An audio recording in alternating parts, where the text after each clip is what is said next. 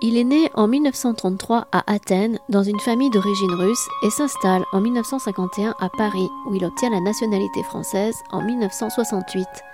Après un passage à l'Institut des hautes études cinématographiques et après avoir été l'assistant d'Henri Verneuil et de Jacques Demy, il commence une carrière dans le cinéma dont les films ont été récompensés par de nombreux prix dans de nombreux festivals tels que Z ou Missing.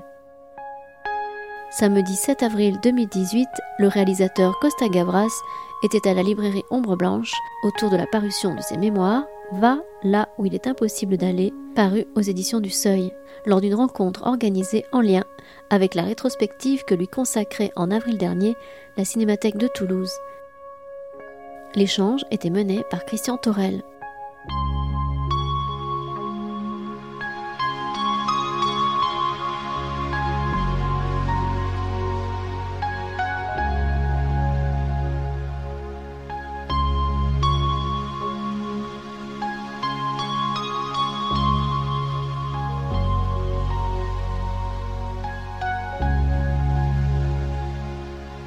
Costa Gavras, merci euh, vivement d'avoir accepté cette euh, invitation. Je vais rappeler. Merci à vous pour votre accueil. Je suis impressionné et très, très heureux d'être. Bon, mais voyez, vous avez. Je viens de découvrir aussi votre librairie, qui est une autre chose impressionnante. Bon, mais avec une, une cinémathèque qui l'est en plus encore, puisque c'est grâce à la cinémathèque que nous, nous avons avec vous, grâce aux cinémathèques, d'abord bah, D'abord, c'est grâce à vous, puis à votre travail à la Cinémathèque française, cette présidence que vous assumez, à l'invitation de la Cinémathèque de Toulouse qui propose euh, depuis quelques semaines cette intégrale, une intégrale qu'on trouve aussi euh, en DVD avec une très belle production en, deux coffrets euh, de vos 18 films et des compléments et des autant de choses d'ailleurs que on peut voir peut-être plus tranquillement chez, soi.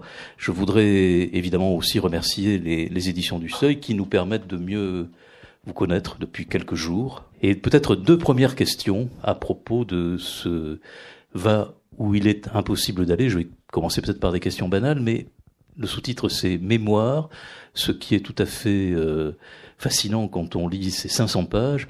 On se demande comment toute cette mémoire vous est restée. C'est une mémoire très détaillé.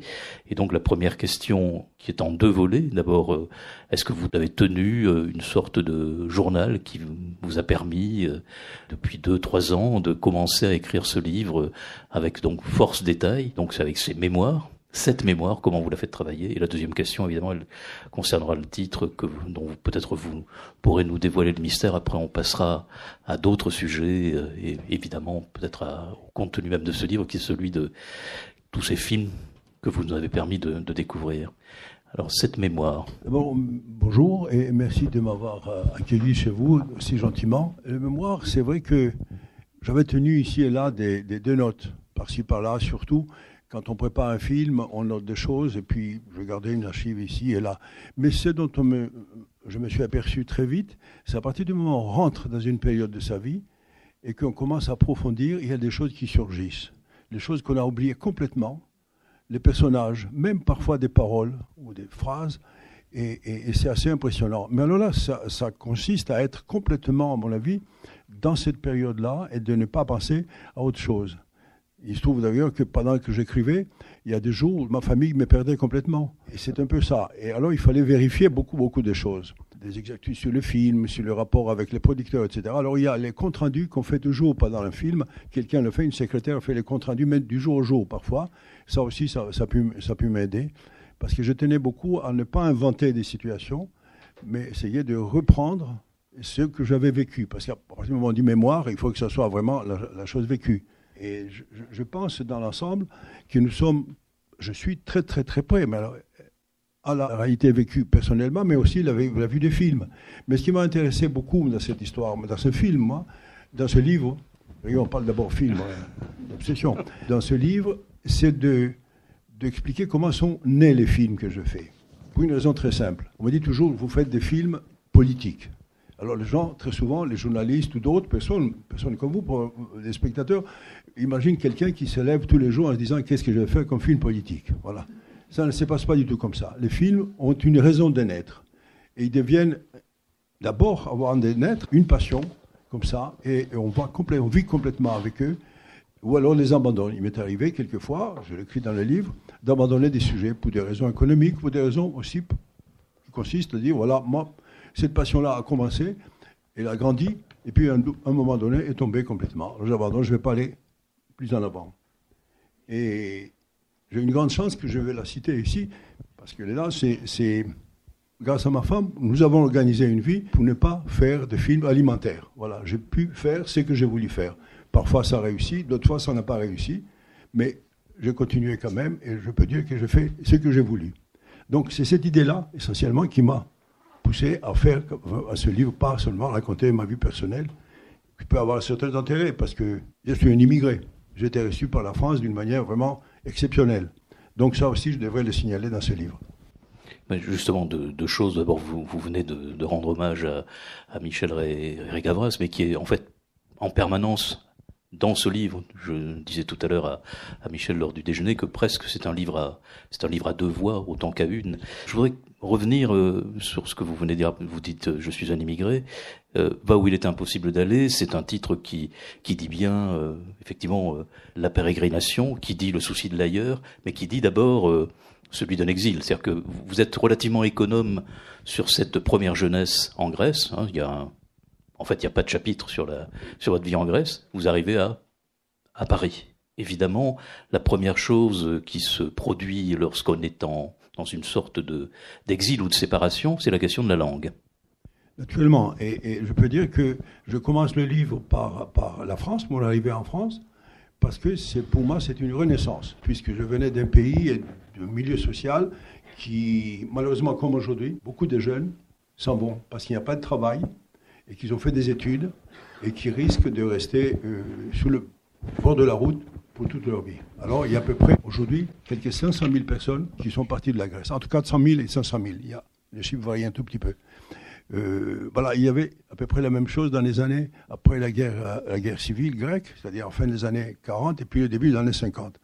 Et la seule façon de, survivre, d'avoir une vie, d'avoir un, futur, c'était de faire des études ce que je ne pouvais pas faire en Grèce, et j'explique un tout petit peu dans le livre.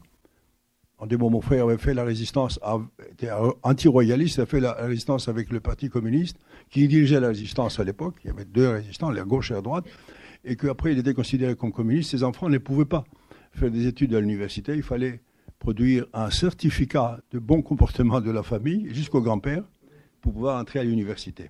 Donc, le seul pays où je pouvais faire des études, c'était la France, qui était un pays qui, pour nous, jeunes euh, étudiants, enfin écoliers, était magique parce que dans tous les livres d'histoire ou de, l'art, etc., il y avait des petites photos avec telle statue ou tel tableau ou telle chose. France, Louvre, Paris. Louvre, Paris, c'était une sorte de chose mythique. On pouvait trouver tellement de belles choses, et par extension, il y avait la France à côté de Louvre. Et ça, c'était resté dans l'esprit. Et puis j'avais appris aussi, j'ai découvert que les études en France étaient gratuites. C'était l'autre raison aussi qui était essentielle pour venir en France et pour pouvoir faire des études. Oui, lorsque vous arrivez à Paris, donc il y a cette question de la langue. Donc on, sent au début le, silence de l'exil, au début de ce livre, et euh, une approche euh, progressive. Et cette approche progressive, finalement, euh, enfin, est-ce qu'elle est aussi raccourcie que, ce que vous évoquez dans le, dans le livre? Parce que finalement, très rapidement, Rapidement, tout arrive. Des, liens, des liaisons, euh, des amis, des lieux où on peut dormir plus ou moins bien. Et les études, tout dépend, tout dépend de la langue, évidemment. On est, on est comme un aveugle. On marche dans une sorte de couloir où on, entend des voix ici et là, on ne comprend pas ce qu'ils disent. Et puis, il faut faire un effort énorme pour apprendre la langue, pour apprendre aussi à, à écouter, parce que les Français parlent très vite. Moi-même, maintenant, quand je parle la langue, je parle très vite. A les Anglais et d'autres euh, nationalités me disent, mais tu parles trop vite, on ne comprend pas ce que tu dis. C'est familiariser aussi avec, avec l'environnement.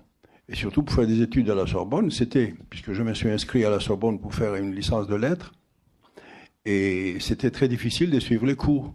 Mais il fallait donc que tout l'effort se mette à la langue, d'abord la lecture, et puis le reste de la lecture, la grammaire, l'orthographe et tout ça. Mais ça dépend de la volonté, je crois, finalement, et du travail. Mais c'était aussi en même temps comme une découverte. On rentre dans une sorte de forêt extraordinaire, on découvre des belles choses, des choses moins bien, des, belles fleurs, des, des beaux arbres. Et il y a un ravissement quand on commence à comprendre la langue et découvrir aussi c'est mystère de mots, ce que veut dire le mot. Parce que le mot, il y, a, une chose qui vous surprend très vite au début quand on prend le français. Les Français disent quand même. Vous dites qu'est-ce que ça veut dire quand même? Alors on passe par le dictionnaire, on voit quand même, ça n'a rien à voir. Mais on le dit tout le temps, voilà. Mais on finit par l'apprendre et c'est vraiment un plaisir. Non seulement vous, vous apprendrez cette langue pour parler, pour euh, cette, cet usage quotidien, mais c'est surtout pour écrire. Voilà, pour écrire. Et en fait, très vite, vous allez vous mettre à, Oui, je me mets à écrire parce que, bon, d'abord, euh, c'est les études. Pour la licence de lettres, il y avait le temps. Mais quand j'entre à l'école du cinéma, très très vite, on me demande dès la première, pour entrer précisément dans l'école du cinéma, l'IDEC, on l'appelait à l'époque, l'Institut de haute études cinématographiques, il y avait un concours très dur. Et le directeur m'a dit, nous, on veut très bien vous avoir comme étudiant, seulement les concours, vous ne les passerez jamais. Il faut passer deux, faire deux ans de, préparation et passer les concours après. Il m'a dit, mais pourquoi vous ne faites pas une sorte de, d'exposé sur le théâtre grec? Pensant que moi, je connaissais parfaitement le théâtre grec, donc je pouvais faire un bon... Et ben, j'ai découvert que moi, je connaissais rien du théâtre grec parce qu'il n'était pas enseigné en Grèce. Alors, il a fallu aller à la, bibliothèque de la, de la, Sorbonne et trouver tout ce qui était sur le théâtre grec, lire certaines, certaines œuvres, et puis faire l'exposé. Et croyez-moi, c'était très difficile. Et je peux vous dire aujourd'hui que quand euh, on parle du théâtre grec d'un auteur, il faut un petit moment pour le situer par rapport aux autres. Parce que, en plus, j'ai appris le théâtre grec en français, moi. Voilà. pour la langue. Mais il est vrai aussi que c'est une langue assez étonnante et extraordinaire parce qu'on on découvre des choses. Jusqu'aujourd'hui, je découvre encore des. Quand je lis certains livres sur, par exemple, aujourd'hui, sur le numérique, sur la science, je découvre des phrases ou des mots pour lesquels il faut aller à un dictionnaire pour les trouver. J'ai d'ailleurs deux dictionnaires complets dans mon téléphone, c'est beaucoup plus facile. On parlera des livres euh, très vite, et puis vous êtes, vous êtes un, grand lecteur, et d'ailleurs je vous remercie d'avoir cité euh, une des plus belles librairies de, Paris, qui est la librairie Compagnie, qui est la vôtre, qui est une voisine, oui. Et qui est qui est vraiment, pour ceux qui ne la connaissent pas, rue des Écoles. On va faire un peu de publicité pour les, écoles, En face de la Sorbonne. Ce goût de la lecture, vous allez finalement le, peut-être vous le gardez pour vous, vous, le, vous allez le transformer euh, pour le travail de scénario, mais vous allez dans une école où on apprend aussi euh, des techniques, des techniques de l'image, des techniques du son. Est-ce que finalement euh, cet apprentissage, puis ce que vous a permis cet apprentissage, c'est-à-dire l'assistana, est-ce que ça vous a dégagé d'une certaine façon de la lecture, ou pour vous, est-ce qu'il y a toujours un, mariage du goût de la langue, de la lecture, de l'écriture et de, l'écriture des images? Mais tout, tout va complètement ensemble. Parce qu'un film, c'est euh, avant tout une écriture, un scénario. Donc, c'est un concept, une histoire, un thème, et puis il faut l'écrire, il faut mettre sur papier. Il faut l'écrire correctement. C'est vrai que le scénario ne peut pas être lu par tout le monde parce qu'il y a beaucoup de techniques, on ne comprend pas très bien. Moi, j'aime bien les écrire d'une manière littéraire. D'ailleurs, un scénario, en général, ça fait 100, 120, 110 pages. Alors, les producteurs font, quand on leur présente le scénario, vont directement à la dernière page pour voir si ça fait les 120 pages. Moi, j'ai fait des 150, 160 pages, ce qui désole beaucoup des producteurs, et distributeurs. Après, il y a l'apprentissage de la technique du cinéma. Comment on fait un, film, comment on raconte une histoire avec des images, parce que finalement, c'est ça. Un livre raconte une histoire avec des mots, nous racontons des histoires avec des images. Et il y a une grande différence, parce que les images, parfois, une image peut être plusieurs chapitres d'un livre. Donc, on apprend la technique. Et la technique, on apprend à l'école dans son monde de taille, on apprend la caméra, ce que la caméra peut vous donner. J'écris d'ailleurs dans le livre à un moment donné qu'il y avait une sorte de mythe autour de la caméra. On disait l'œil de la caméra, le ceci de la caméra. La caméra aime les acteurs ou un acteur n'aime pas, ça n'a rien à voir. Cette caméra, c'est un, une machine. Et ça dépend de celui qui se met derrière l'œilleton, c'est-à-dire derrière la caméra, que euh, dépendent des résultats, la magie ou la non-magie de la caméra. Mais après, on apprend les montages d'un film. Qu'est-ce qu'on fait avec les images que nous avons fait, on a fait parfois 5, 6, 10 fois plus d'images pour un film que ce que vous voyez à l'écran.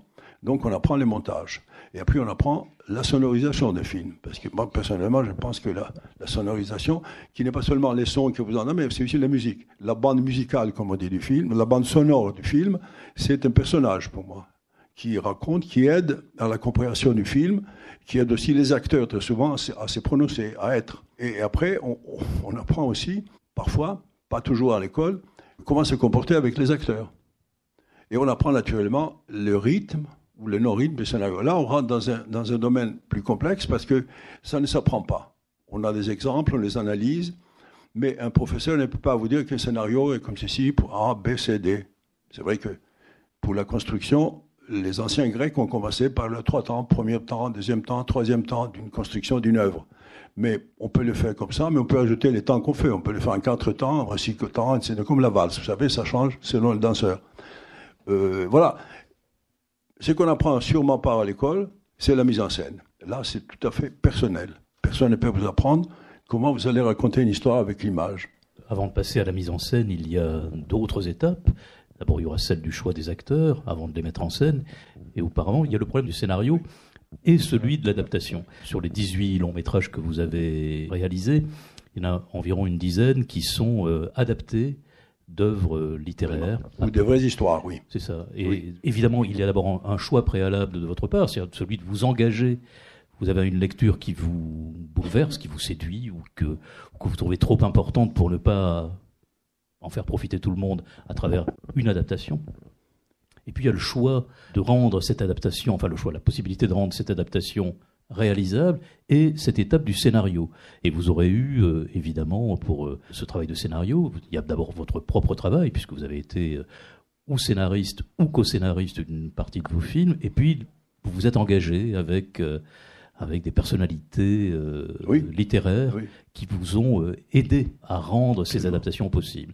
Évidemment, il y a Franco Solinas, il y a Jean Samprin, Jean Samprin, Jean-Claude Grimbert, oui. Évidemment, c'est une étape fondamentale, mais est-ce que vous avez l'impression que vous avez travaillé autrement que la plupart des réalisateurs cette question de l'adaptation et du scénario? Je, ne sais pas si j'ai travaillé comme la plupart des réalisateurs, c'est que je sais que j'avais besoin à un moment donné, à partir du moment où j'ai décidé de faire un film, je prenais les premières notes et je faisais parfois la première continuité très télégraphique, si je peux dire. Mais à un moment donné, je sentais que j'avais besoin de quelqu'un en face de moi pour discuter de telle ou telle scène, de telle ou telle construction et, et tel ou tel personnage. C'était indispensable pour moi, absolument. Mais vous savez, quand on parle de cinéma d'auteur aujourd'hui, qui veut dire qu'un metteur en scène fait seul tout. Si on prend l'histoire du cinéma, parmi les grands metteurs en scène auteurs, ils sont très peu nombreux. On peut les compter au doigt de la main. On dit souvent Fellini qui faisait ses propres. C'est pas vrai. Fellini a travaillé toujours avec des écrivains. Il y a euh, Bergman, sûrement, qui a fait des films tout seul. Il y a Godard qui a fait des films tout seul. Il y a très peu d'exemples, mais tous les Américains, la plupart des Français, ils ont travaillé avec. Je pense que c'est une sorte de nécessité pour essayer de prendre de la distance à un moment donné de passer de l'écrit aux images. Et là, il faut vraiment avoir écarté les écrits pour venir à ce qu'on connaît le mieux, c'est-à-dire le, récit par les images. Durant la, lecture de ce livre, on est justement frappé de cette permanence des écrits. Et alors, ce sont des fois des envies que vous avez, des désirs, des, choses irrépressibles, et puis des fois c'est un peu le hasard.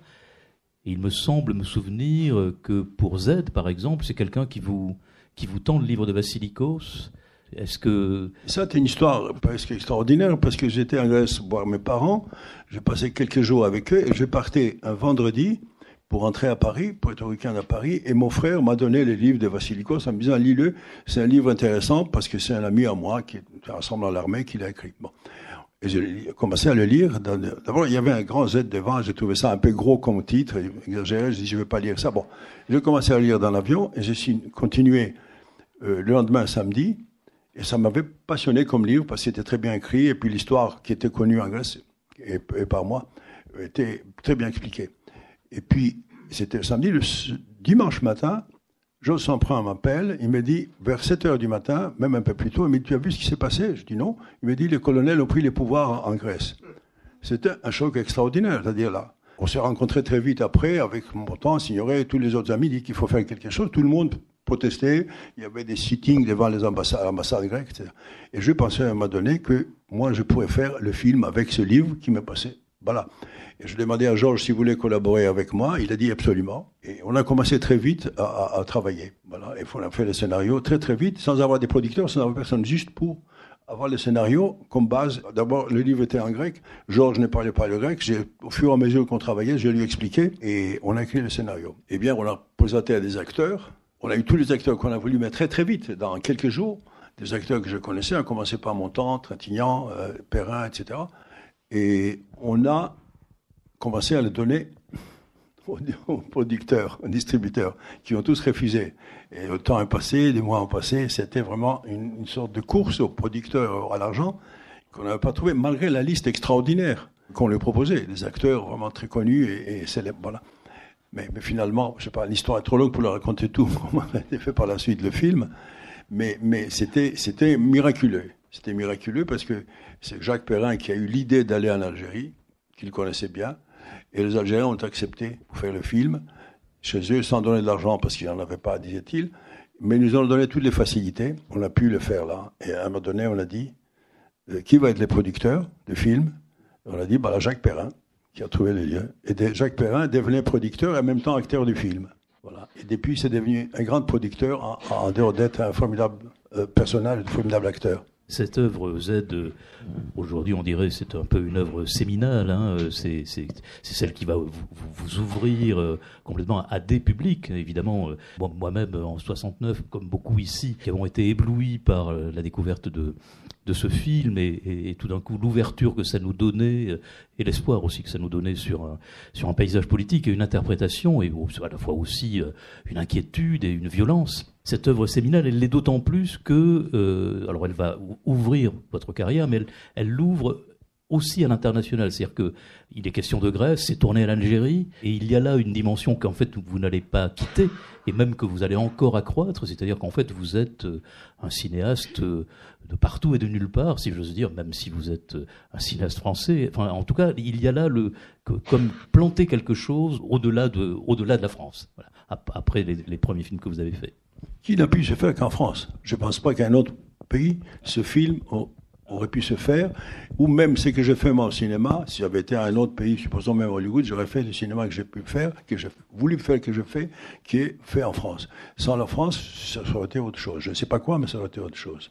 Parce que les conditions de tournage en France sont telles que permet ce genre d'œuvre de, se faire depuis, depuis très longtemps.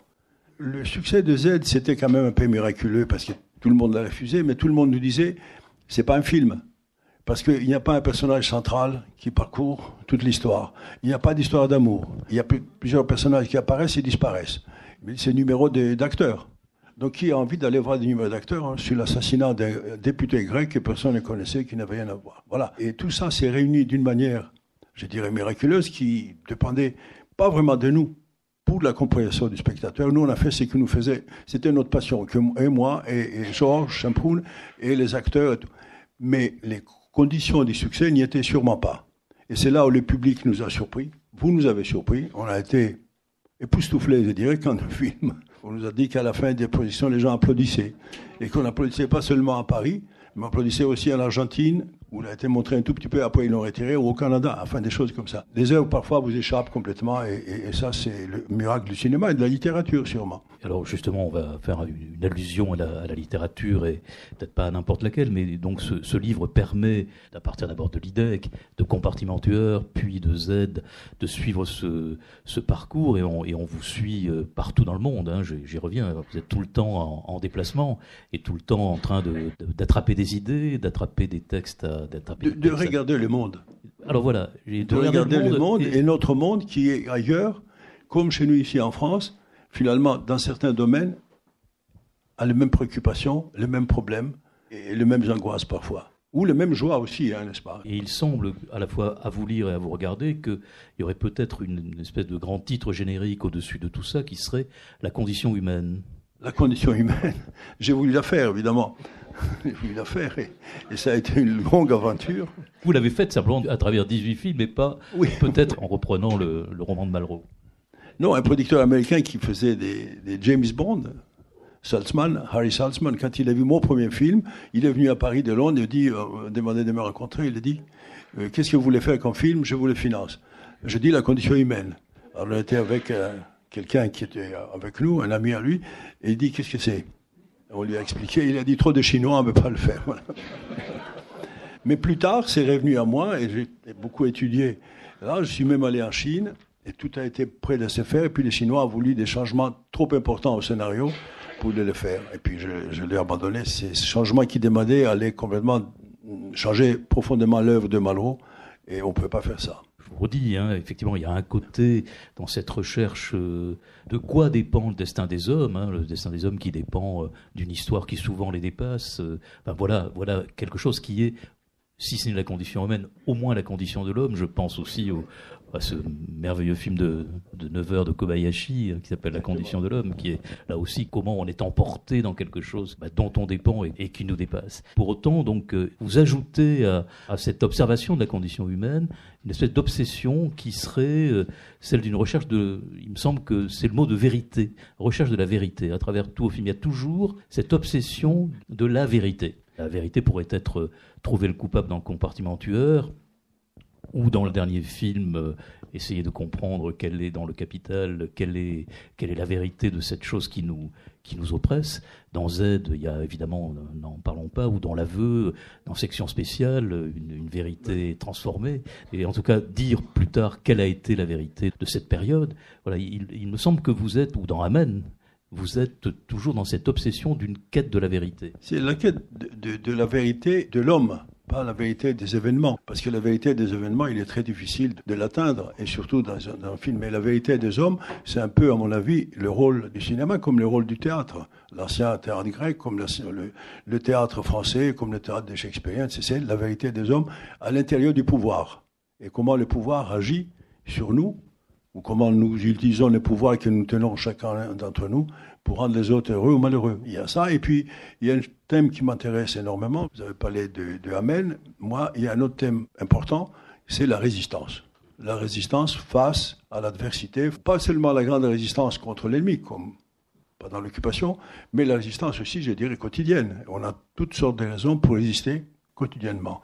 Alors pour moi, le, Amen, puisque vous l'avez cité, c'est un exemple parfait de la résistance, puisqu'il y a un officier allemand et un, jeune prêtre qui apprennent qu'il y a la catastrophe, la tragédie juive qui s'est produite, et ils commencent immédiatement à essayer d'envertir le monde, de prévenir, il se passe quelque chose d'extraordinaire, tandis que de l'autre côté, il y a un personnage qui est le, disons, le centre du respect mondial, qui est le pape, qui ne parle pas qui ne dit rien du tout. C'est cette différence-là qui m'a intéressé. Et certains ont parlé de l'Église. L'Église n'a rien à voir avec le, Amen. C'est vraiment le chef spirituel de l'humanité. Il s'agit, le pape Pie XII, qui n'a pas dit un mot. J'ai réussi à trouver tous les éléments qu'il fallait pour dire que non, il n'a pas parlé. D'ailleurs, j'ai fait une chose qu'on ne fait jamais. C'est à la fin du générique final, vous voyez tous les noms, j'ai mis aussi la, dizaine des livres que nous avons lus avec Jean-Claude Grimbert pour vérifier chaque mot, chaque phrase qui était dit et chaque acte.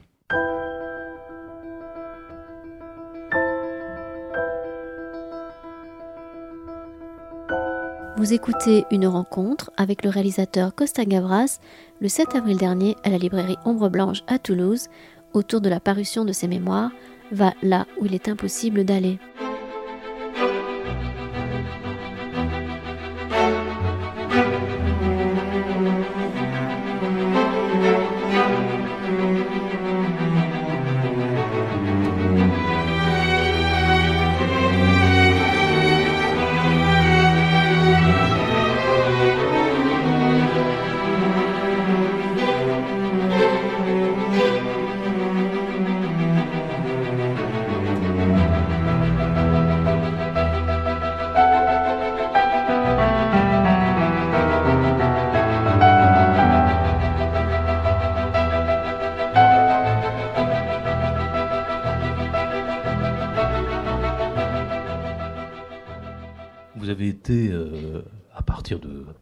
Z associé à, ce mot de cinéma politique, enfin cette expression cinéma politique. Euh, est-ce que vous pensez que vous avez été associé jusqu'au bout à cette dimension de cinéma politique à un moment où le cinéma politique, on le trouvait, euh, s'il existait, chez, chez quelques Italiens? Je pense évidemment à, à Rosy ou à Avant moi aussi, avant moi aussi, absolument. Ou avant vous aussi. Et après moi aussi. Finalement, est-ce que ça ne procéderait pas plutôt que d'une expression politique, d'une sorte d'éthique, comme vous le disiez à propos de ce terme de résistance, ou d'éthique ou de, de morale? Mais oh, je pense qu'on ne sortira jamais de ce qu'on appelle le cinéma politique. Je pense parce que, que le cinéma est politique dans son ensemble. L'œuvre audiovisuelle est politique. Et je vais en prendre comme exemple, euh, euh, Roland Barthes a écrit il y a de la politique dans tous les films. Tous les films sont politiques. On peut analyser tous les films euh, politiquement. Même les films les plus banals, les plus. À partir du moment où, où, ils ont une relation avec le public, une relation restreinte ou très, très, très vaste, il y a là une responsabilité politique, il y a un acte politique qui peut se produire, produire chez les, chez les spectateurs, qui crée quand même une situation tout à fait particulière. Vous parliez du travail que vous avez fait avec Jean-Claude Grunberg à partir de Hors-Route du Vicaire, de l'environnement euh, du Vicaire, dans l'environnement de l'histoire du, du, Vicaire et de, l'histoire de Pie XII. Euh, finalement, euh, quand même, pour la plupart de vos films, il y a une très grande observation de l'histoire, et, donc j'imagine qu'il y a tout un grand travail scénarique qui est pris dans l'histoire d'événements, mais aussi, finalement, il me semble que vous vous essayez de tirer de cette observation des intuitions. Vous avez un cinéma très intuitif et qui est peut-être même, euh, quand on le regarde aujourd'hui, euh, quelques années après, pour certains films, on se dit, mais euh, il avait déjà vu des choses qui se produisent aujourd'hui. Non, mais ça, moi, je, le, le côté prophète du cinéaste. Je, intuitif, hein, j'ai pas dit prophète. Hein. non, il est vrai que nous avons une vie un peu particulière par rapport à un grand nombre de citoyens, c'est-à-dire que nous voyons le monde, nous avons le temps de lire, nous avons le temps d'observer, nous avons le temps de et la chance très souvent d'approcher des personnalités très importantes qui sont au pouvoir et d'observer le monde de près. Et à partir du moment où on a envie de faire ça, d'observer, il finit par se créer une sorte d'acuité d'esprit des événements. Et c'est vrai que parfois les films, sans du tout penser en les faisant ou en les, en les concevant, qu'on raconte quelque chose qui se produira ou qui se produira pas au futur. On le fait sur le moment. Eden à l'Ouest, par exemple, je, je commençais à voir depuis longtemps quelques réfugiés, pas de nombreux comme aujourd'hui, quelques réfugiés qui traversaient le monde pour arriver où? En France ou en Europe, c'est-à-dire améliorer leur vie. Ça, c'était quelque chose d'assez assez émouvant de voir les gens qui traversaient des, mers et puis des déserts pour améliorer leur vie qui est un phénomène d'ailleurs, il ne faut pas l'oublier, depuis le début de l'humanité, depuis le sapiens, et ça sera, à mon avis, jusqu'à la fin de, la Terre. Ça ne s'arrêtera jamais. Donc ça, ça m'avait intéressé. En plus, j'avais des raisons personnelles. Tout ça a fait que je fais les films. Alors après, on m'a dit, ah, vous avez prévu? Non, j'ai rien prévu du tout. Voilà. C'est la vie qui est, qui est parfois pire qu'on imagine. Mais cette capacité qui, est donnée à des artistes ou à des intellectuels qui prennent le temps de l'observation, hein, est-ce que Selon vous, vous qui en avez la pratique depuis une cinquantaine d'années au moins, est-ce que vous ne pensez pas que, va dire, l'excès aujourd'hui euh, d'informations dans lequel on se trouve, euh, l'immédiateté, est-ce que ça rend pas les choses plus compliquées au bout du compte? Non, l'information est essentielle, mais c'est-à-dire qu'il y a tellement d'informations tous les quarts d'heure, si on l'écoute, au bout d'un moment, on l'écoute plus. Ça passe comme de l'eau tiède, et on, se dit, bon, il y a ça qui arrive, il y a, l'autre chose de l'autre côté, c'est-à-dire on n'arrive pas à synthétiser et à trouver un, dominateur commun pour les différents actes, les différents malheurs ou même bonheurs de, de, des hommes. Le matraquage, je trouve que cette information permanente vous empêche de réfléchir sur l'information elle-même. Euh, je pense que c'est une chose très, très, très, très négative, comme l'est par exemple la présence de l'audiovisuel archi permanente. Les enfants regardent des jeux comme ça, leur téléphone ou à leur tablette, et puis on a la télévision, et puis dans la rue on voit des choses sans arrêt. C'est aussi qui vous absorbe complètement. D'ailleurs, il m'est arrivé de proposer à l'éducation nationale, que nous posé, nous, un cinéaste, des questions. J'ai dit, il faut enseigner, par exemple, aux élèves le cinéma, l'audiovisuel, d'une manière. Qu'est-ce qu'on fait avec les images? Il y a des images partout. Il faut que les, les jeunes apprennent à choisir ces images. Il faut qu'ils apprennent à, à, à, faire les choix justes, parce que chaque image a un message. Il y a quelque chose qu'on veut vous vendre avec les images. Qu'est-ce que c'est? Donc, si on apprend à choisir, à savoir qu'est-ce qu'il y a derrière ces images, donc on améliore sa propre vie pour le moment, on est envahi par cette espèce d'avalanche d'images qui nous vient tous les jours. Je ne sais pas d'où je suis parti pour arriver là. là sur l'excès cet excès d'information, est-ce est que finalement il rend possible encore ce travail de choix, d'orientation de, L'orientation, je répète c'est qu'il s'agit de voir les hommes et les femmes. Nous arrivons à l'essentiel de, la vie qui est les individus que nous sommes et ce qui affecte notre vie, c'est que alors on, regarde ça autour, de, je regarde ça autour de, moi et ça ce qui m'intéresse. Et puis évidemment il y a des hommes et des femmes qui font le pouvoir, qui ont le pouvoir, d'autres qui ne s'occupent que de l'argent, qui ont des, des espèces d'ambition d'avoir de plus en plus de l'argent ou de plus en plus de biens. Et ça, c'est formidable à, observer dans notre société. Ça nous apprend beaucoup de choses. Et ça, parfois, ça aboutit à un film. On le voit au cours de la lecture de ce livre. Il y a peut-être pour, euh, pour résister à, cette possible invasion euh, par euh, les informations, pour pouvoir les peut-être les enregistrer plus facilement, il y a un recours, c'est le recours à la famille, le recours aux amis, le recours, oui, aux amis proches. Je pensais à, à vos débuts, à, à Montand, Signoret, enfin à tout ce, à, tout ce groupe qui a beaucoup compté pour vous. Mais tout le long du livre, il y a ce recours à la famille, à la famille restreinte, hein, à Michel, à, à, vos enfants, à vos petits-enfants. Voilà. On sent que c'est une impérieuse nécessité pour vous. C'est un refuge à la réalité permanent, n'est-ce pas? Il est là, on revient aux petits-enfants, aux enfants d'abord, aux petits-enfants, au premier mariage de Michel, qui il y a aussi des enfants et des petits-enfants. Donc, ça fait une grande famille et, et on, on, voit la vie à travers ces enfants-là. C'est vraiment une sorte d'apaisement et de, plaisir qu'on qu retrouve parce qu'on arrive vraiment au réel du réel. Ça n'est pas là, les gens célèbres. Mais c'est vrai aussi que les amitiés, comme celles que vous avez citées, Montand, Signoret, Chris Macaire, euh, Saint-Proun et deux ou trois autres, ont joué un, rôle très important aussi dans la vie pour l'apprentissage de la vie, particulièrement de la vie française, pour apprendre aussi à, à réfléchir sur la politique d'une autre manière que d'une manière euh, fanatique. Tel homme va nous sauver, alors voilà, faisons tout pour qu'il soit élu parce que c'est lui qui va sauver le pays. Et on s'aperçoit depuis maintenant, avec mon âge, qu'il y a eu beaucoup de promesses pour sauver le pays, mais le, il marche pas très bien d'ailleurs, il va pas le sauver comme ils le prétendent, et que le problème continue et le sauvetage n'est pas arrivé comme ils l'ont promis. Ça aussi, les amitiés permettent aussi, et j'ai eu cette chance, je le répète, de rencontrer ces, hommes et ces femmes, et c'était une grande chance. C'est la deuxième famille. Mais la famille essentielle, c'est quand même la famille qui s'organise autour de vous et qui ont un sentiment proche de vous, et puis surtout le, la compagne de la vie, la femme, l'épouse. On a vu disparaître progressivement, le, à la lecture du livre, ses, amis proches, euh, Signoret, Montand, euh, Saint-Proun, et il y a quelque chose évidemment de profondément mélancolique. À chaque fois, vous êtes discret là-dessus.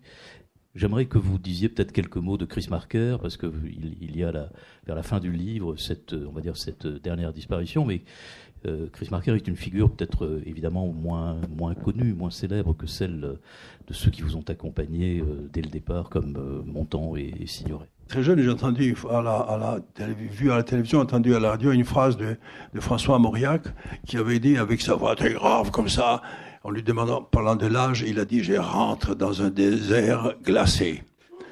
C'était terrifiant.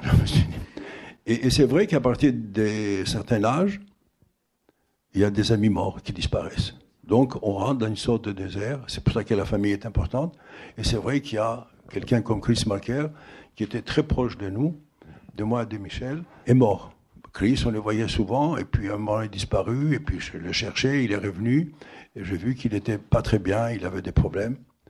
Et un jour, quelqu'un m'appelait, il m'a dit Chris est mort, je me suis précipité, c'était minuit, et j'ai vu Chris mort. Et c'était un choc terrible, parce que je pensais que Chris était un peu immortel, comme son œuvre. D'ailleurs, son œuvre va le rester. Je sais pas, l'immortalité, j'y crois qu'à moitié, mais enfin, très longtemps. Et c'est vrai que c'était un choc épouvantable parce que c'était un personnage d'une grande, grande qualité humaine. Vous savez que Chris aidait le film à se faire à des jeunes et puis il signait pas du tout. Il avait une caméra, il filmait tout. Les dernières années de sa vie, il a filmé, il a vu chez des amis un chat qui avait une relation avec une souris. Il a filmé. Et le chat et la souris jouaient ensemble. Et il a fait un petit film de quelques minutes qui a fait le tour du monde. Voilà l'homme qui était. Et puis il a filmé des grandes manifestations. Il a fait des grands mouvements de la vie politique et sociale en France. Il a été à Cuba quand la Cuba était à sa, sa première période. Il a fait des films un peu partout dans le monde où il se passait des choses. C'est-à-dire un observateur du monde extraordinaire, sans fanatisme, mais avec un peu de distance.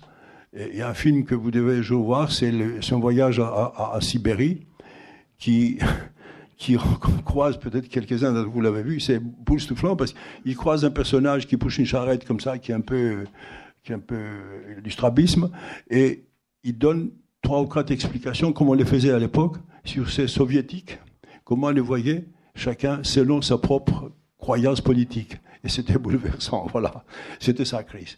Et Chris va nous manquer énormément, comme ami, mais aussi comme metteur en scène, comme cinéaste. Et vous lui rendez hommage à la Cinémathèque française? Cinémathèque française, nous, fais, nous faisons une, une, une, une exposition avec, en présentant tous ces films, tous les films, qui, aussi les films qu'il n'a pas signés, comme je dirais, on les a tous trouvés.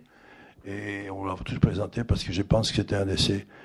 Et c'est étonnant parce que Apparemment, beaucoup de monde ne connaît pas Chris, mais dès qu'on a annoncé l'exposition, nous avons des demandes d'un peu partout dans le monde pour que soit reproduite ailleurs, oui. D'ailleurs, il s'est produit une chose, quand je vais à telle ou telle université ou parler avec des publics, j'ai dit que je connaissais Chris Marker, tout d'un coup, mon statut change complètement. Je suis quelqu'un de différent. C'est la puissance de, l'art de donner quand même le sentiment d'une éternité. Vous avez une page ou deux sur le Parthénon à Athènes euh, qui, euh, même s'il y a les offenses de, des Turcs ou des, ou des je ne sais qui, enfin qui se met à bombarder, ou des Anglais qui en piquer une bonne partie, bon, finalement, le Parthénon reste, reste le Parthénon. Et voilà, et Chris Marker est une sorte... Que, que j'ai découvert en France, comme j'explique, parce que, parce que ma mère nous disait toujours, ça c'est nous, le Parthénon. Bon, c'était bien, ma mère aimait ça. Et puis je suis en, en, France, à l'école du cinéma, un jour, on faisait pour la décoration, le directeur, M. Bernard, de la décoration, m'a dit, faites une petite étude sur le Parthénon. Christian Challonge en fait sur l'art gothique. Un tel a fait sur l'art roman, etc. Bon, bon, me semblait la chose la plus naturelle du monde. Et une fois de plus, je me suis aperçu qu'on n'avait jamais étudié le Parthénon. Alors je suis allé de nouveau à la bibliothèque et j'ai travaillé beaucoup et j'ai découvert la réalité extraordinaire de cet édifice, enfin, de cette construction, qui, il faut le placer à son époque, Il y a 25 siècles, ils ont fait une chose extraordinaire, qui était d'une certaine manière, à mon avis, publicitaire pour attirer l'attention, pour attirer l'attention à Athènes mais il a placé sur une colline formidable. Alors, les dimensions, la façon de construire cet objet et le marbre, c'est inouï le travail qui, quand on l'étudie un tout petit peu. Alors, je suis tombé un peu amoureux de cet objet-là. Et j'ai vu par la suite que trois, trois interventions humaines étaient catastrophiques et ils l'ont mis dans l'état où il était, sinon il serait en très très bon état. Bon, il y a eu un incendie, il y avait les, les Vénitiens qui l'ont bombardé, et les Turcs l'avaient à l'époque l'occupation turque l'avait transformé en, poudre. Oui, vous mettez la poudre, ça a explosé, ça fait tomber une partie. Et puis, la pire enfin, il y avait les paléochrétiens qui sont montés sur les statues, ils les ont coupés, ils ont cassé les, les seins des femmes nues, les, les sexes des hommes. Enfin, c'était une catastrophe terrible. Autre catastrophe. Puis l'anglais. L'anglais qui est arrivé avec 300 personnes et a commencé à défaire les statues. Et pour défaire les statues, vous savez, c'était très difficile parce qu'il n'y avait pas de, mortier. Les morceaux de marbre étaient emboîtés les uns dans les autres d'une manière extraordinaire. Et il fallait casser beaucoup de morceaux pour pouvoir avoir quelques statues. Et, il a fait ça d'une manière terrifiante. Il en a apporté, je ne sais pas, quelque chose comme 200 statues en détruisant une partie du Parthénon. Voilà. Voilà, j'ai fait un petit film là-dessus pour montrer mon antipathie pour cet Anglais et pour les Anglais d'ailleurs qui ne veulent pas les retourner. Finalement, le berceau de l'Europe est victime euh, tantôt des Anglais, tantôt des Allemands, c'est-à-dire des Européens.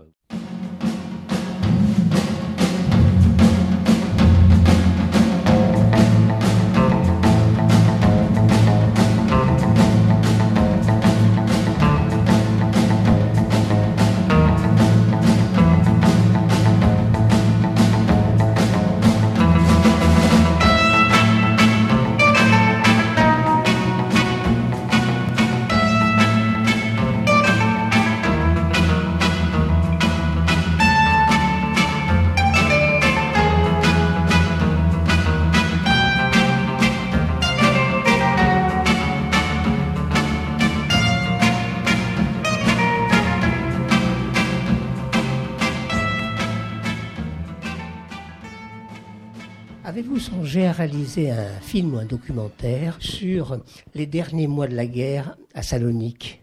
Les derniers mois de la guerre à Salonique et la, la catastrophe de la communauté juive, vous entendez pas cela, voilà. Ici, il y a un, scénariste et metteur en scène grec qui est venu avec un projet et je lui dis que je veux vous aider autant que je peux pour, le, que vous allez jusqu'au bout. Et il n'a pas été jusqu'au bout. Et ça n'a pas été fait. Euh, un documentaire, c'est difficile parce qu'il n'y a pas d'éléments. Il a pas tout ça, c'est disparu. Je ne sais pas si tout le monde connaît ça. C'est une catastrophe épouvantable. Il y a 80 000 juifs à peu près qui sont partis. Il n'en est venu que 5 000. Vous y étiez votre, votre famille? Voilà, voilà. C'est une des plus grandes catastrophes, en tout cas pour la Grèce, euh, qui a eu lieu là. Mais il est vrai qu'une chose doit se faire un jour. Il faut probablement trouver une métaphore pour le faire par le cinéma beaucoup plus que par un documentaire vrai, parce que les éléments dont nous disposons aujourd'hui, les survivants n'existent plus. Il n'y a que les familles, donc le, le, mémoire est devenu un peu flou. Bonsoir. Vous faites partie de ces cinéastes européens qui sont allés à Hollywood. J'aimerais savoir comment ça s'est passé à Hollywood et les rapports que vous aviez avec les, acteurs américains, donc John Travolta. Et aussi une, dernière question qui pourrait être, euh, vous parliez de famille, conseil de famille, les rapports avec les acteurs européens, donc Johnny Hallyday. Les rapports avec Johnny étaient très très très bien. Il a accepté de faire ce film parce que c'était une période où, le cinéma l'intéressait énormément, plus que la chanson, parce qu'il y avait une sorte de chute, si vous voulez, sur sa carrière des chanteurs. Et quand j'ai proposé, il acceptait vraiment, il a été formidable, il a accepté vraiment d'échanger radicalement. Et ça a été un vrai plaisir de travailler avec lui et, avec Fanny Ardant. Alors, à l'Amérique, vous savez, je, je, d'après les succès de Z et de mon premier film en Amérique, on m'a toujours demandé d'aller à Hollywood faire des films, et j'ai toujours refusé. Ça ne m'intéressait pas beaucoup, je ne trouvais pas les sujets non plus qui pouvaient m'intéresser. Et jusqu'au jour où on m'a proposé, vous voyez, euh, cette euh, histoire de Missing, qui est une vraie histoire euh, d'un jeune Américain qui a disparu au Chili. Et ça m'a intéressé énormément. Pas le scénario, mais le livre qu'on m'avait donné. Le scénario était très à l'américaine, il ne m'intéressait pas. Et ce qui m'intéressait surtout, c'est passé passé au Chili.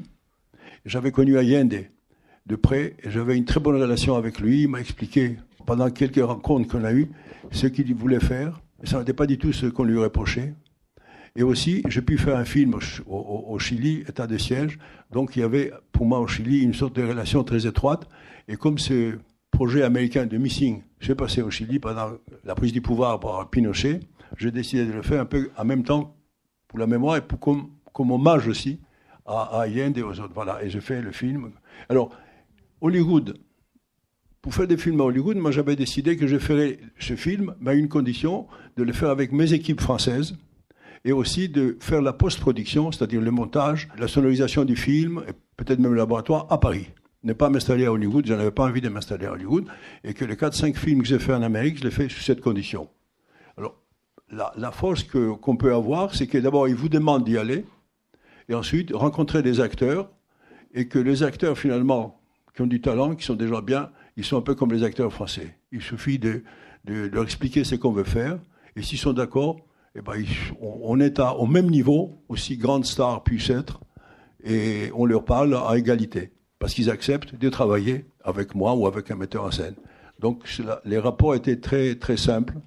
C'est vrai qu'il y a des acteurs que, j'ai fui, parce que quand je les ai rencontrés un tout petit peu, j'ai senti qu'ils voulaient, c'est que veulent beaucoup d'acteurs, que le film soit au service de leur personnalité, plutôt que leur personnalité soit au service du film. Là, il faut partir tout de suite parce que ça ne marchera sûrement pas. Voilà. Et, cette histoire-là s'est reproduite à chaque film que je fais là-bas avec des acteurs ou des actrices avec lesquels j'ai pu travailler. Je voudrais dire qu'il y a beaucoup de choses sur les séjours à Hollywood, les séjours aux États-Unis dans, le livre, hein. donc, euh, mais vous ne le direz pas, donc moi je le dis à votre place. bonsoir, messieurs. En, fait, c'est juste pour, pour savoir si euh, vous avez quelques conseils pour des jeunes réalisateurs euh, qui commencent avec son premier euh, long métrage comme moi. Donc, merci beaucoup. Je, je, je, le pas de conseil. Pas de conseil à donner.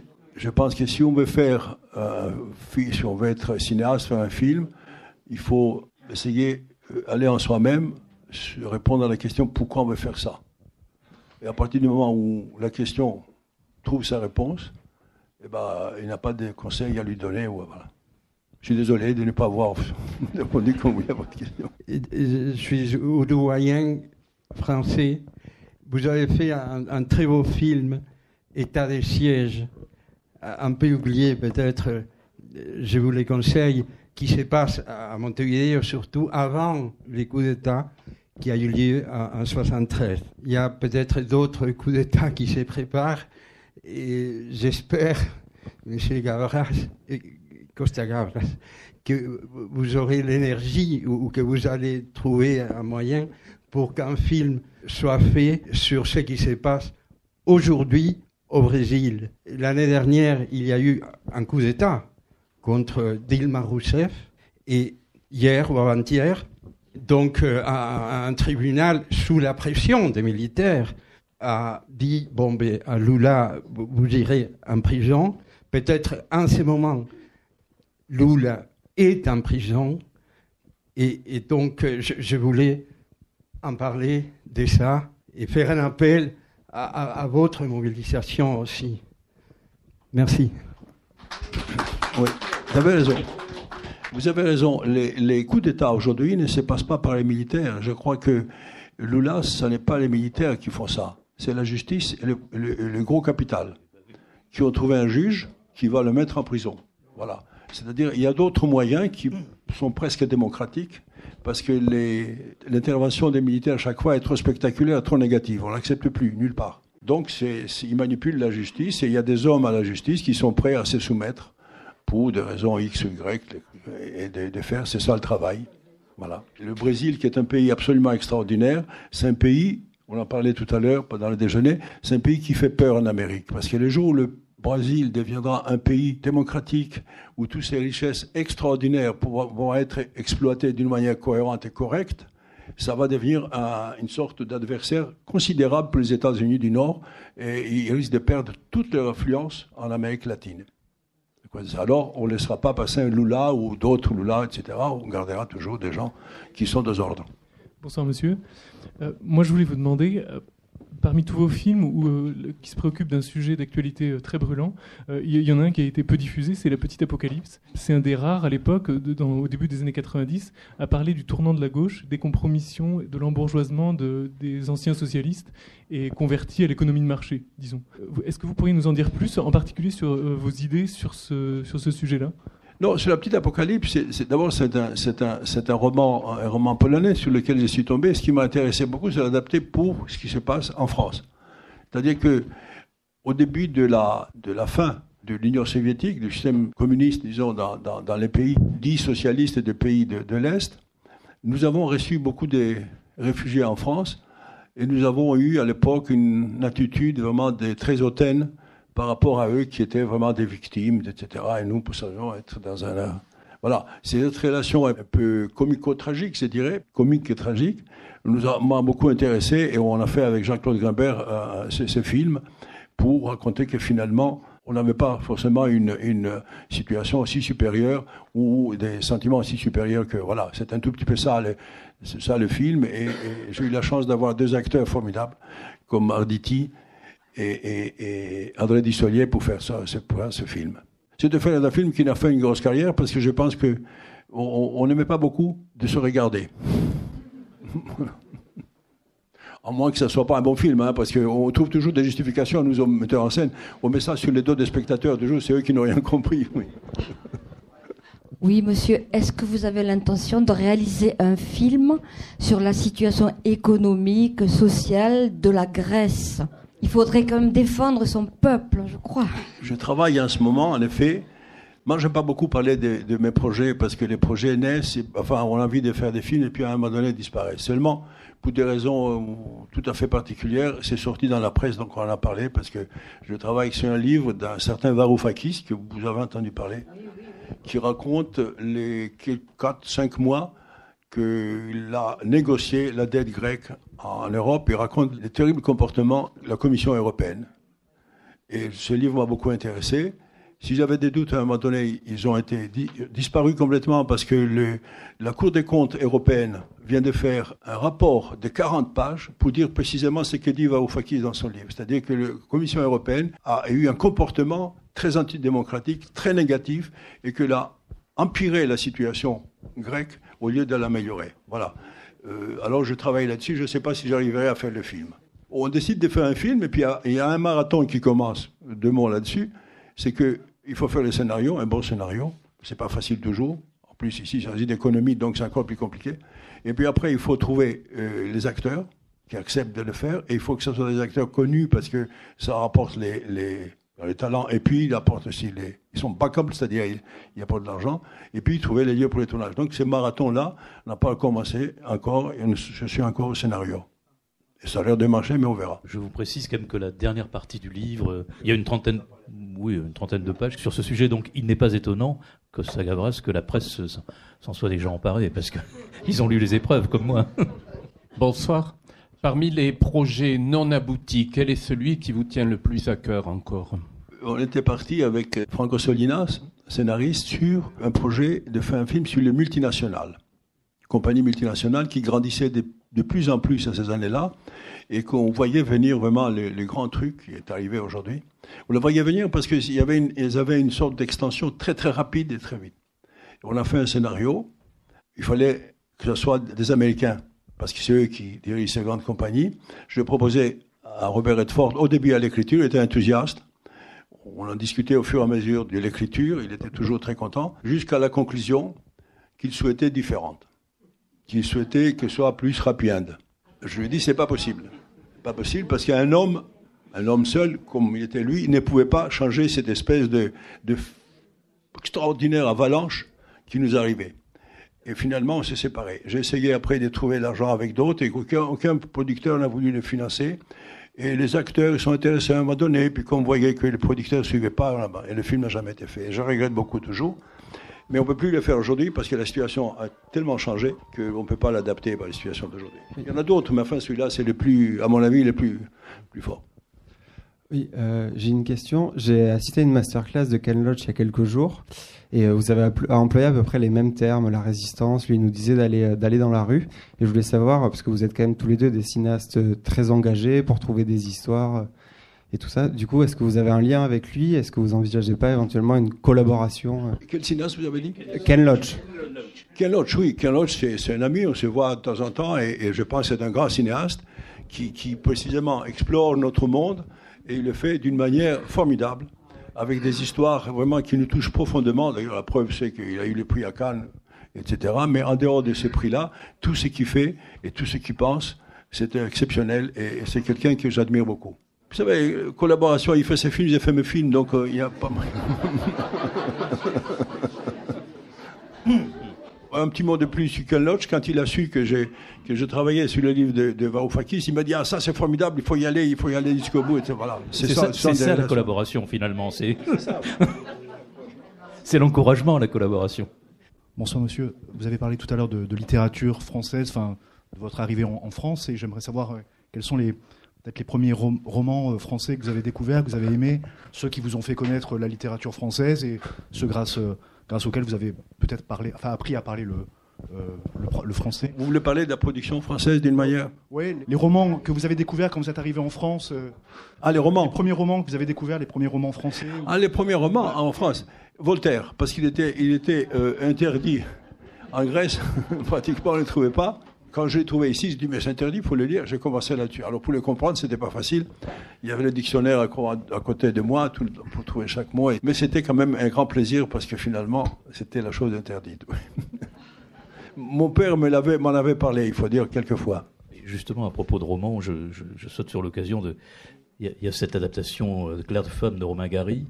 Finalement, vous lui faites voir le film, puis la, la réaction est très modeste de Romain Gary. Claire de Femme, c'est une histoire d'amour. Beaucoup d'amis, des amis surtout, amis eux, me disaient Tu fais jamais une histoire d'amour J'ai dit Oui, je ferai une histoire d'amour. Un jour, je trouvais une histoire d'amour différente des autres. Parce que, bon, le cinéma, vous le savez tous, il y a des très belles histoires d'amour depuis le début du cinéma. Et puis un jour, j'étais dans une librairie, j'ai feuilleté un, un, livre de Romain Gary, suis tombé sur une phrase qui disait Profaner le malheur. Et puis j'ai pris ce livre, Claire de femme, ça vous inspire pas automatiquement. Gary, je connaissais bien son œuvre, mais Claire de Femme, c'est... Et puis j'ai lu le livre et c'était bouleversant. Parce que c'était une histoire d'amour, mais pas une, histoire de deux personnes qui sont, d'une certaine manière, ivres de désespoir. Ils se rencontrent par hasard et ils essayent de réunir le peu d'espoir qu'ils ont pour faire une sorte de relation. Voilà. Et c'est bouleversant tout le long. Je proposais à mon temps qui a accepté tout de suite de le faire. Et je voulais travailler aussi avec Romy Schneider. Et accepté immédiatement. Voilà, on a fait ce film, pour lequel je suis même très fier. Je vais dire pourquoi, pour une détail. Parce que Romain Gary, quand je lui ai demandé les droits, il m'a dit que quelqu'un a les droits, etc. Bref, on a récupéré les droits. Et il m'a dit, tu fais ce que tu veux. Mais moi, je ne vais pas entendre parler parce que je suis jugé sur mon livre, mais pas sur les films qu'on a fait. On avait fait des films de ces livres en Amérique dont il était très très négatif. Il m'a même dit, le film, tu ne me montres pas quand tu l'as fait, tu fais ce que tu veux. J'ai insisté, je lui ai montré les films. Il était ravi. Il m'a envoyé une longue lettre pour me dire combien il était heureux qu'une fois on a respecté son film. Et les dialogues, parce qu'il y a des dialogues tout à fait particuliers, comme je disais, c'est des personnages qui sont ivres de malheur, ils ont un langage que tous les critiques après ils ont dit où il a trouvé ce mot Costa Gavras, c'est pas du français. Et c'est bouleversant. Et Gary a, vu vraiment que, que, j'avais aimé son, comme lui, il avait fait. Et puis le film, finalement, il a beaucoup beaucoup, beaucoup, et très bien marché un peu partout, et à travers et dans le monde aussi. Bonsoir et merci d'être ici ce soir. je crois que vous avez été l'assistant réalisateur de Henri Verneuil dans le film Un singe en hiver. Et euh, je voulais savoir, est-ce que ce réalisateur a eu l'influence dans votre carrière et, euh, est-ce que vous avez rencontré Antoine Blondin? Quelles ont été euh, les influences de ces deux hommes dans votre, dans votre carrière? Bah, Pour Verneuil, j'étais un metteur en scène qui faisait des films très populaires et probablement Les Singes en hiver, si vous ne l'avez pas vu, voyez-le parce que c'est un, un, de ses meilleurs films, sinon son meilleur film, avec Belmondo et Gabin. Voilà. Et ça a été une expérience euh, absolument étonnante, avec tous les deux d'ailleurs, avec Gabin et Belmondo, avec qui on est devenu amis par la suite. Que dire de plus, c'est que euh, Verneuil, il faisait tout pour faire des films populaires. Il, choisissait des thèmes, il choisissait des, des acteurs, etc. Et ces films, moi je les aime bien, il y en a beaucoup que j'aime bien, parce qu'on passe un long moment très content. Alors, souvent, on me dit, bah, alors, tu les analyses politiquement ou pas? Voilà. voilà. Bon, je, vous remercie. Je, juste une petite seconde, excusez-moi. D'abord, euh, à nouveau vous remercier, remercier la Cinémathèque, remercier Michel qui vous a accompagné, qui, qui vous accompagne depuis longtemps, qui est dans ce livre. Je rappelle qu'il y a donc des coffrets Arte, euh, il y a deux coffrets de vos, 18, de vos 18 longs métrages qui sont disponibles. Ce livre qui vient de sortir et que vous allez, j'espère, vous empresser de dédicacer. Et puis, si vous me permettez, on va peut-être terminer par euh, la lecture du, dernier paragraphe de ce livre qui est un, bel apologue en quelque sorte et, qui va peut-être inciter euh, à la curiosité. Vous avez sur votre bureau le livre de Varoufakis, justement ça répond à la question de la dame tout à l'heure. Et vous dites à propos de ce livre, je contemple ce livre de plus de 500 pages à côté de la masse de documentation, la pile de journaux et de revues, les dizaines de photos, les enregistrements vidéo, mes notes, tout ce que j'ai amassé sur la jungle de l'économie européo-grecque, leurs serviteurs et leurs victimes. Il me vient alors à l'esprit l'histoire de ce petit garçon qui visitait l'atelier d'un sculpteur où l'on venait de livrer un gros bloc de marbre. De retour à l'atelier, quelques semaines plus tard, le petit garçon voit, comme sortant du bloc de marbre, une partie du corps d'une belle femme. Curieux, il demande au sculpteur Comment tu savais qu'elle était dedans? Je, sais que le film se trouve dans cette masse de documents, mais comment l'en faire sortir? Ben Voilà, nous vous attendons. Merci, c'est la fin de ce livre et merci beaucoup.